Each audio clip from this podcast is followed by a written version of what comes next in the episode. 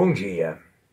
30 de agosto de 2021, segunda-feira. Aqui, professor Aécio Flávio Lemos, para lhes apresentar um resumo do parcial do que aconteceu na semana passada, estimar as projeções dessa semana e dar alguma notícia sobre algumas empresas.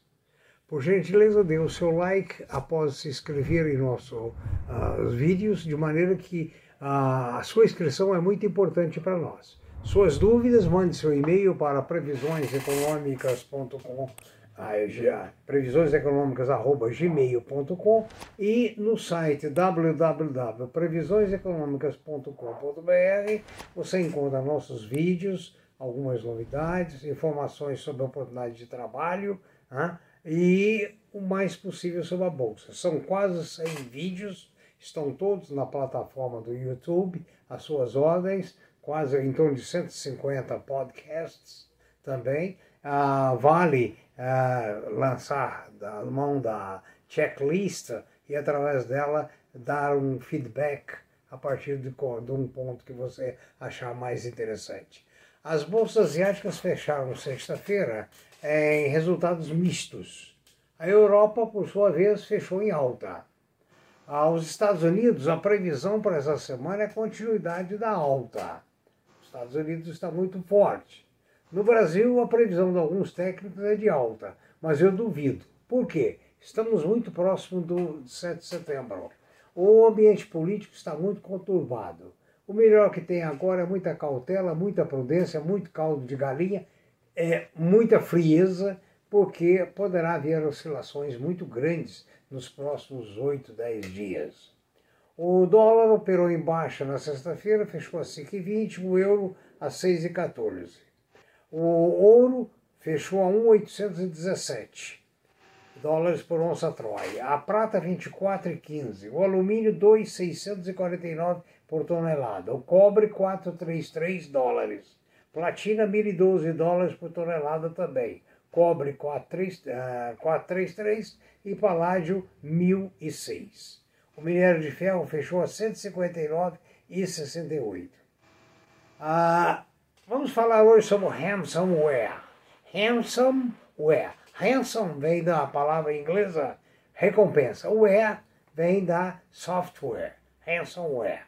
O que, que está acontecendo no mundo todo atualmente? São ataques é, aos computadores de grandes empresas, normalmente, é, pedindo-se em seguida ah, consegue-se bloquear, não sei como, não entendo, não é minha área, consegue-se bloquear as informações de maneira que a empresa não tenha acesso e exige-se uma recompensa, geralmente em criptomoedas, para que não houver, para que não haja ah, rastreamento.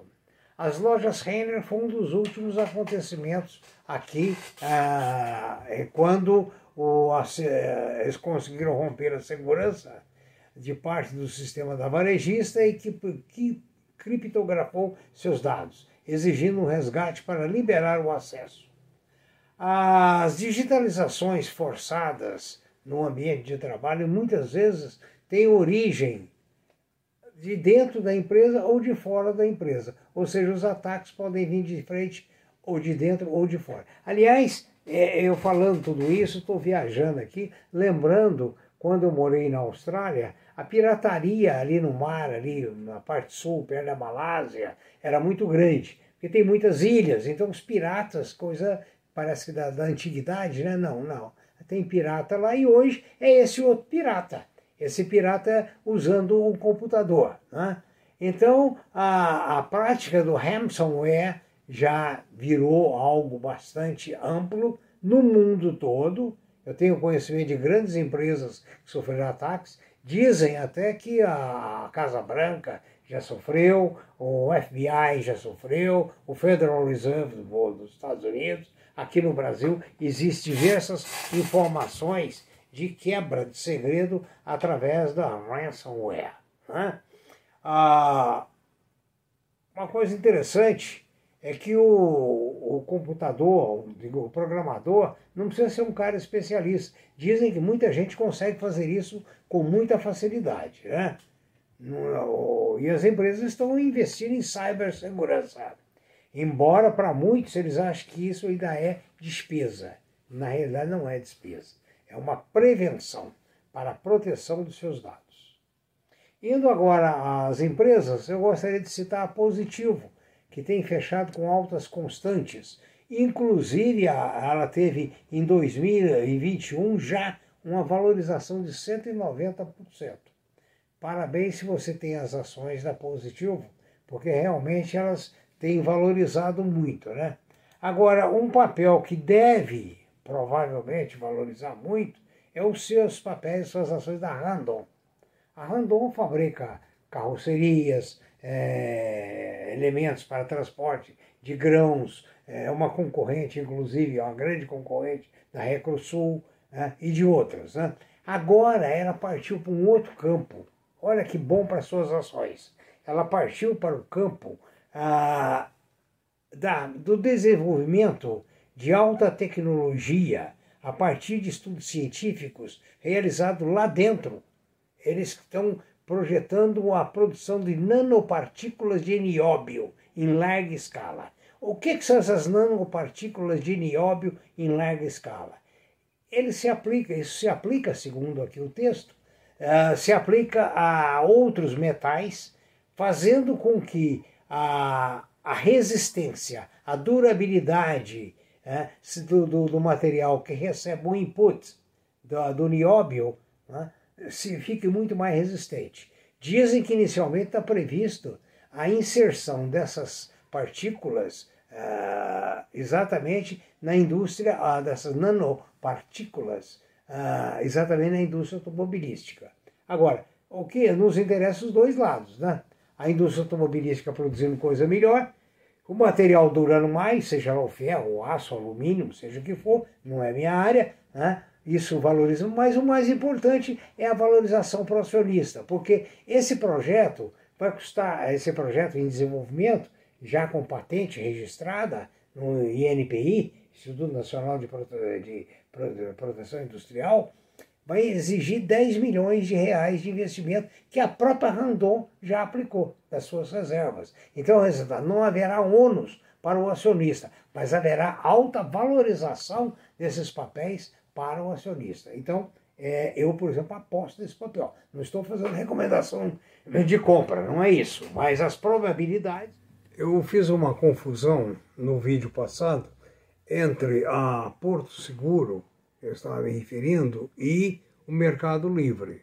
O Mercado Livre é aquele grande atacadista que hoje está dominando aí diversos segmentos inclusive na questão da logística, sendo um grande concorrente para o Magazine Luiza, Amazon, Renner, Marisa, lojas americanas. E o que eu estava referindo a Porto Seguro é que ela fez uma coisa interessante. Ela fez uma nova roupagem para uma mesma administração.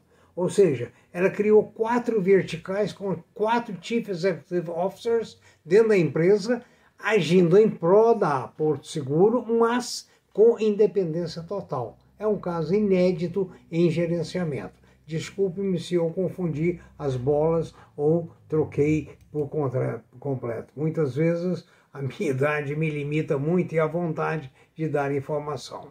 Né? A LiveTech LVTC3 é, incluiu agora no seu capital de oferta restrita a 187.200 ações, corresponde a 0,54% do total inicialmente ofertados. Então, a, o capital da controladora passa a ser 313, 297, 895,27, já incluída essa oferta restrita da LiveTech. A Petrobras recebeu o pagamento de 2,9 bilhões referente às obrigações das parcerias CNODC Brasil e CNOOC Petroleum do Brasil, de acordo com coparticipação em Búzios. Né?